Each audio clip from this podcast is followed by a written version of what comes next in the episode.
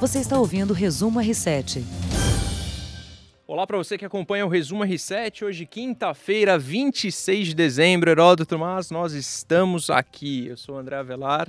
Estou aqui, como sempre, ao lado do Heródoto Barbeiro. Meio baleado das comilanças de ontem. um pouco, mas sim. Você viu que esse perfil aqui assim fica complicado, né? Tá, hoje eu só comi melancia. é, abacaxi, dizem que é, é bom. Melancia, mais nada. Mas, ó, tem notícias importantes pra gente comentar ao longo desse podcast. Primeiro eu queria agradecer ao Márcio Neves, que teve aqui no dia 24, o programa do dia 24, teve com o Heródoto aqui. E Aliás, junto com fez, você. Foi muito bem, manda um abração para ele. Muito bem, né? Ele é bom, gosto dele. E teve com o Heródoto aqui e vocês explicaram, muito obrigado também, Heródoto, que a década não acaba agora dia 31 de dezembro. Adorei essa parte, tá? Tá legal. Acaba em 31 de dezembro de 2020. Aí sim acaba a década. A primeira, a segunda década do século XXI. Tem muito balanço por aí que vocês vão ver na, nas internet. É, né? Fala, todo, todo- "Ah, todo mundo tá com a década lá. São vocês da imprensa. É, vocês têm imprensa. Esses caras da imprensa são fogo. Posto isso, vamos aos assuntos do dia. Assuntos do dia. Eu queria comentar primeiro a, hum, a Polícia Federal do Paraná indiciou o ex-presidente Lula por suspeita de corrupção passiva e lavagem de dinheiro, Heródoto, é, relacionados a repasses de 4 milhões feitos pela Aldebrecht ao Instituto Lula. O relatório faz parte uma, daquela investigação de 2015 ainda, para apurar um. O que seria? Seria o recebimento de, de valores por meio do, do Instituto de Palestras? Seria correto dizer isso? É, O Instituto exatamente. Lula e, e aí pelas palestras dele, né? Exatamente. Agora, só um detalhe interessante é o seguinte: ele foi indiciado, veja, não foi Sim, processado. sim. Indiciado quer dizer, é uma fase inicial das investigações, que vai para o Lula, Palocci, o próprio Marcelo, O Marcelo Odebrecht, Odebrecht. e O Paulo Okamoto. Paulo Okamoto, diretor. Então, então, que é o financeiro lá do, financeiro do Instituto do Lula. Instituto Lula. Então a fase eh, eh, é o seguinte: o delegado indiciou, vai mandar agora para o promotor. Promotor pode ou não denunciar. Acatar ou não. Denu... Se ele denunciar, vai para o juiz. O juiz pode aceitar ou não. Se o juiz aceitar, vira processo. Se o juiz não aceitar, arquiva. É bom a gente separar é, as coisas e aí nada tem a ver com partidarismo algum. É que o Lula é réu, réu em primeira instância de Curitiba por outro caso, do Instituto Lula mesmo. Nesse caso, ele é acusado por ter recebido propina da Odebrecht por meio da compra do terreno, da sede do Instituto. E, o Lula já foi condenado por corrupção passiva e lavagem de dinheiro no triplex de Guarujá e do sítio de Atibaia. É, então, só para diferenciar as coisas aí, né? É, É, um caso é um processo, outro caso agora é uma investigação policial, na Isso. área da Polícia Federal. Isso, o, o, triplex, o triplex do Guarujá já foi até por STJ, enfim. Então, é só para separar as coisas certinho. É, só dar o direito do outro lado, eu queria ler um trecho da nota do advogado Cristiano Zanin, que, que defende o ex-presidente Lula, diz que o indiciamento não faz nenhum sentido, já que as doações foram formais, de origem identificadas e sem qualquer contrapartida. Bom, vamos ver. É problema da Polícia Federal agora.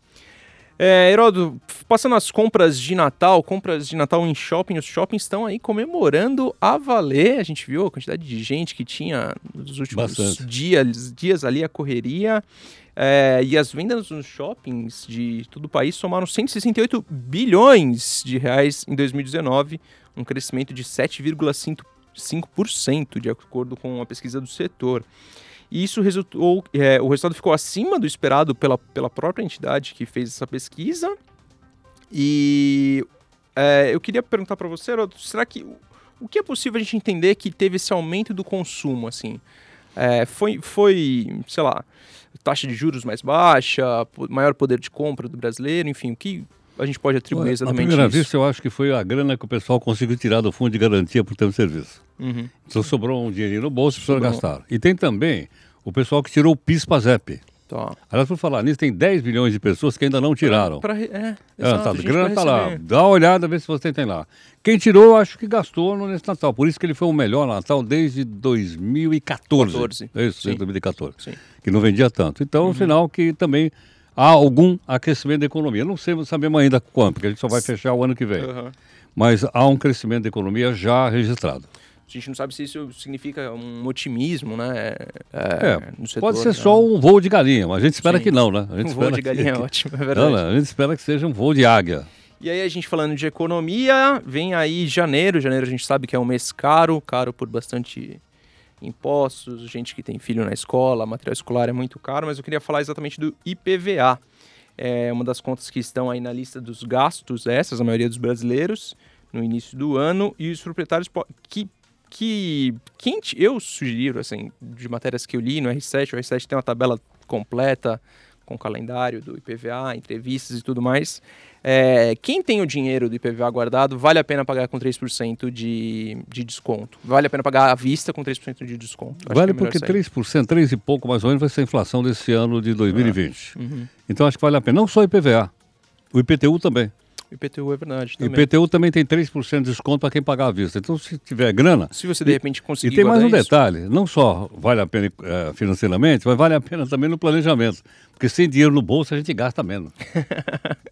a gente tem aquela sensação, né, de é, que pode, é, pois é. Menos, menos. Calma, não é Calma. bem assim. É, bom, de repente, para quem, quem não tem essa reserva disponível, pode optar por. O ideal acho que seria pagar em prestação, prestação mesmo, sem, sem problema nenhum. É, falando de PVA, falando de carros, trânsito nas estradas, a Polícia Rodoviária, infelizmente, é, já registrou é, 50, 50 mortes nas estradas federais em todo o Brasil, 759 acidentes, 962 pessoas feridas. É, apesar, é uma queda no número em relação ao ano passado, mas ainda assim, Heródoto, é muita gente. Isso, acho que se a gente for investigar, muitos desses casos são por imprudência de motorista. E né? cachaça, né? Exatamente. O cara tá encaixaçado, olha Também, também. Tá certo? Bebe e vai dirigir. Bebe, pega o carro. Ainda tem muita gente que bebe e pega o carro. Por isso, por favor, quem vai viajar, todo aquele manual de recomendações, verifique o carro, verifique os freios, é, óleo. E... e... por favor, não beba se você for dirigir, exatamente. Né? Lembrete, nas estradas federais, os radares móveis voltaram. Voltaram. Os radares voltaram e eu também voltei. Você conhece essa música, não? Dandoria voltar? Sim. Pois é, eles voltaram. Então é bom saber o seguinte, tomar, nas federais, tomar cuidado, porque não são só os fixos, são os radares móveis também, aí você vai receber a multa em casa, Aí você vai dizer, putz, é a indústria da multa, blá, blá, blá, blá, blá, blá, blá. Voltou porque a justiça mandou voltar. Exatamente. As, os radares móveis, aquele que o policial fica com uma pistolinha na mão, assim. Uh, e também uma coisa que eu queria falar é que vale a pena andar no limite da velocidade. Né? Claro, né? lógico. Ninguém, não, não, faz não, se está escrito ali é para obedecer. Nós temos que aprender a obedecer a lei. Uhum. É, não é? Lei ou a gente obedece ou a gente revoga. Exatamente. Certo ou não? Ou então tira tudo das placas e diz, ó, à vontade. Fiquem aí, aí. Você vai ver o número de mortes Também não vai dar, né? Não, não. É, me lembrei agora de falando de, de, Ano Novo, de Natal. É, o metrô, muita gente passa o Natal, o Réveillon na virada aqui na Paulista, em São Paulo. Não será o meu caso esse ano. Virei para Caraguatatuba, cidade dos meus pais. E, mas tem muita gente que passa, passa o Réveillon aqui em São Paulo e o metrô ficará aberto. O Heraldo é um usuário de metrô. Assíduo. Assíduo de metrô. Assíduo de metrô. É, ficará aberto durante toda Aliás, a Aliás, ontem quando eu vim trabalhar aqui, vou te contar. Tinha ninguém no metrô. Tinha ninguém. Tinha ninguém. Cheguei no metrô aqui da, da estação aqui, Barra Funda, nada. Tava nada, né? completamente né? vazio. São Paulo é muito gostoso. Falei, puxa, tem um metrô só pra mim. É. São Paulo é muito gostoso com, do jeito que ela é, mas nessas épocas de feriado a gente consegue curtir mais a cidade, fazer mais coisas também. Bom, passando por um assunto é, triste, hoje faz 15 anos da maior tragédia natural do século. Foi no 26 de dezembro de 2004, um terremoto de 9,2 graus de intensidade no meio do Oceano Índico sacudiu o mundo inteiro. É, eu estou falando, claro, do, do terremoto de Sumatra, na Indonésia, que provocou um tsunami. E acho que 230, 250 mil pessoas ficaram feridas na, na, naquele, naquela tragédia, né? uma tragédia natural.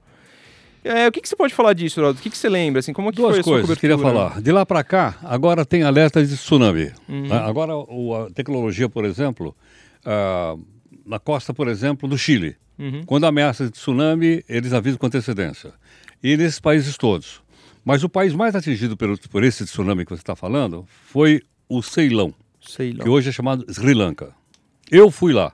E eu fui na praia aonde esse tsunami se bateu. O guia me contou o seguinte: só naquele pedaço tinham morrido 40 mil morreram 40 mil pessoas. é um né? pequeno país, é uma ilha. O, o, o Sri Lanka é uma ilha perto da, da, da Índia.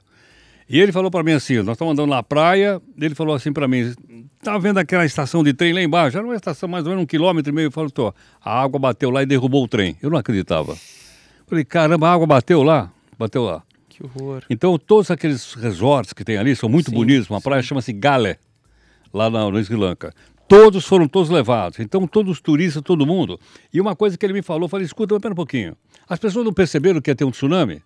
Isso não como a água do mar recuou, tá. antes vinha a onda, Sim. a água do mar recuou. E disse que recuou assim, uns 300 metros. Então as pessoas acharam que era um milagre. O que, que a turma fez? Entrou todo Foi mundo dentro do mar para olhar o mar lá no fundo. Quando as pessoas estavam lá. Se deram conta. Era uma onda. Quando... Deram conta nada. Nem, é, nem perceberam. Levou tudo. Levou, não só matou as pessoas, como levou hotel, levou Palmeira. É um país budista lá, uhum. por isso eu fui. Uhum todas as estátuas do Buda que estavam lá, levou tudo e foi bater lá na estação ferroviária. Morreu 40 mil pessoas só na, nesse, nesse local aí, chamado Gale, que é na, no Sri Lanka. Tive lá. Que horror. Bom, você imagina 9,2 graus de intensidade, né? Poxa. É... Agora, felizmente, né? É, se houver um tsunami, há uma, um sistema de alarme, é, as pessoas vão sair rapidamente de qualquer lugar do mundo, não é mais só lá. Exatamente, isso é bom. Bom, reservar esse tempinho final do nosso podcast para a gente comentar de um assunto não propriamente esportivo, mas um assunto que não deixa de chamar a atenção, de saltar os nossos olhos. É, eu queria falar sobre o goleiro Bruno, ex-goleiro do Flamengo. Deixa eu falar uma coisinha ah, antes. O time do Flamengo voltou. Oi? O Flamengo voltou. Voltou. voltou. É, tinha torcedor esperando ele lá ou não? Tinha um Bastante? tinha. Tinha eu uma quantidade boa. É o seguinte, pô, o Flamengo chega, vai no Campeonato Mundial, é o vice. Por que, que as pessoas não vão esperar o time lá? Ah, eu Quer acho dizer, que é um pouco da nossa cultura. Seguinte, ou você é o primeiro, ou você não é ninguém. É. É não é? É um pouquinho da nossa cultura isso, que a tá gente certo? não valoriza Porque, pô, campeonato. Eu, eu, não sou flamenguista, mas, pô, o Flamengo chegou lá, pô.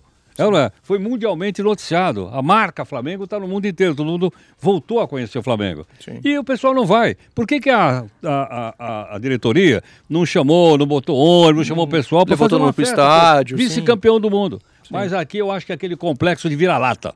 Já ouviu falar do complexo de vira-lata?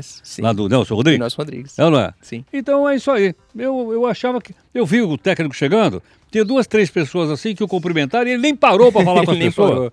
E depois ele falou que foi para Portugal também, passar férias em Portugal. Pelo amor de Deus, o que, que, é isso, é, pô? É, não é? é. Aí. Tem um pouquinho disso, sim. Acho que é uma cultura que não se vale nada. E já falando de 2020, a gente vai ter Olimpíada e de repente tem isso também. Um atleta que não tem incentivo, que não que trabalha por conta própria, ganha uma medalha de bronze, a gente fala lá, bronze. Pô, pelo ah, amor de Deus, é ganhar uma medalha de bronze no Olimpíada é um negócio extraordinário. Extraordinário, é, para toda a vida, claro. Voltando rapidinho ao goleiro Bruno, é, Bruno foi fazer compras de Natal em Cabo Frio, no, Rio, no estado do Rio de Janeiro. E ele foi tietado por por fãs que estavam ali na loja do Flamengo, cercado e tal. É, o goleiro Bruno é condenado pela morte de Elisa Sam, da, da ex-namorada Elisa Samud em 2010. Vai fazer 10 anos no ano que vem, julho do ano que vem. E aí, nas redes sociais, o Bruno agradeceu, todo carinho, receptividade. Ele disse que se sentiu muito amado por todos.